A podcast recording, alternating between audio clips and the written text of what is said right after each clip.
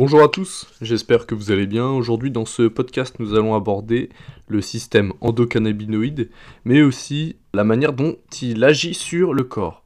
Alors on nous parle souvent du système nerveux, mais il existe aussi un autre système, le système endocannabinoïde. Alors si on fait un peu d'étymologie, endo ça veut dire interne à en médecine, et oïde c'est qui ressemble. Alors on voit tout de suite une liaison avec le cannabis, mais nous y reviendrons plus tard et plus en détail. Alors, si on fait un petit détour, le cannabis était utilisé depuis longtemps pour ses effets psychoactifs, mais aussi médicinaux. Que ce soit par exemple en médecine dans les pays arabes ou dans les civilisations aztèques par exemple. Et il a même été utilisé pour annuler les sorts de sorcières, selon une étude de 1949. Alors le cannabis a toujours fait partie des bases de la médecine chinoise, et c'est souvent encore le cas. Mais il est arrivé en Europe après le retour d'Égypte des soldats de Napoléon, mais aussi par le retour d'Inde des physiciens anglais.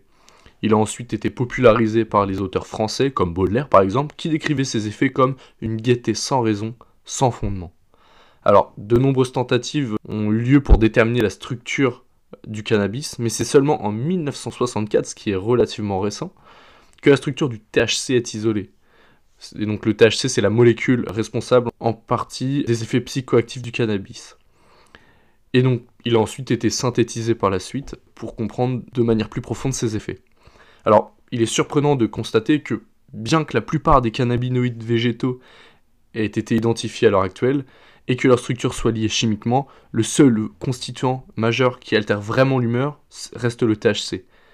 Mais un autre cannabinoïde végétal majeur a été identifié, c'est le cannabidiol, donc lui qui a été isolé à la fin des années 30. Mais sa structure n'a été élucidée qu'en 1963. Et donc, comme il n'a pas les mêmes effets euh, que le THC sur le système nerveux, il n'a pas fait l'objet d'un nombre euh, important de recherches. Mais cependant, depuis 25 ans, il a un regain de, cet intérêt autour du CBD, donc c'est-à-dire que depuis 25 ans, le CBD reste au cœur de la recherche sur ses effets anti-inflammatoires. Alors, pour comprendre ces effets, il est intéressant de comprendre le rôle de ces deux substances et leur mode d'action sur le corps.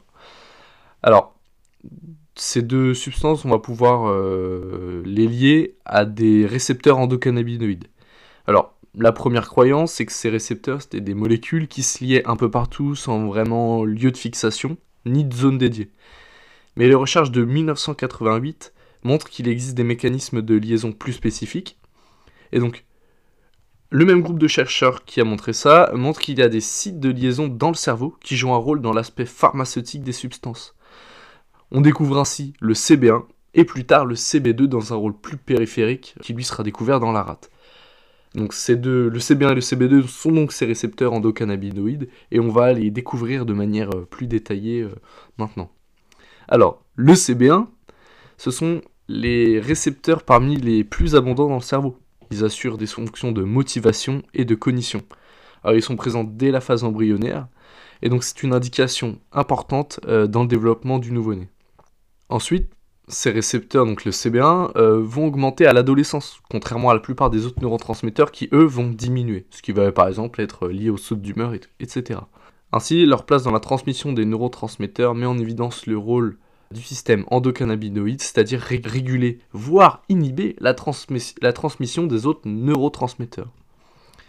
Ensuite, on a pu euh, identifier le CB2. Donc la croyance initiale concernant le CB2, c'était que c'était seulement dans le système immunitaire. Mais des recherches ont montré que euh, le CB2 fait partie d'un système général de protection associé au système nerveux central, ce qui donne toute la force à notre système immunitaire. Puis, euh, de manière un peu plus récente, dans une publication de 2013, a été démontré son rôle anti-anxiété. C'est-à-dire que, comme le CB1, euh, ces molécules vont servir à inhiber l'émission, voire ou la réception d'autres récepteurs euh, ou neurotransmetteurs. Et donc, cela va par exemple réguler tout ce qui est neurotransmetteur lié à l'anxiété. Alors maintenant, si on, part un peu de cette anxiété, on va voir aujourd'hui le système endocannabinoïde et la façon dont il est lié à la dépression. Alors par exemple, si il est en hyperfonctionnement, il peut conduire à la dépression, selon une étude de 2008. Mais selon les études actuelles, la dépression serait en partie liée à la neurogénèse, c'est-à-dire l'ensemble des processus qui permettent la création de neurones fonctionnels. Et donc, des études ont montré que le CB1 favorise la neurogénèse, donc potentiellement lié aussi à la dépression, d'où le taux de dépression chez les consommateurs de cannabis.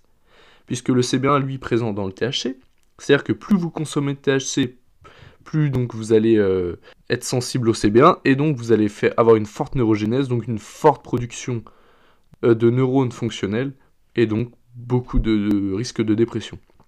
Mais à l'inverse, il a été démontré que le CB2, lui, est un antidépresseur interne naturel. Donc le CB2, lui, présent dans le CBD.